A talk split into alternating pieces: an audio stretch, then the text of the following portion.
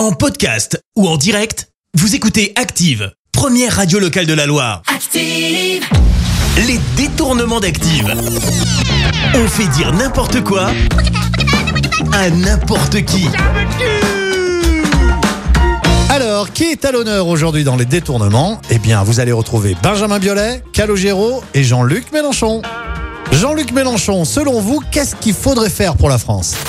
Donc il faut une France qui crée euh, des pauvres par paquet et des travailleurs misérables à cause du changement climatique. Eh ben, on va pas aller loin avec cette idée. Calogero, donnez-nous un souvenir de vos années d'école.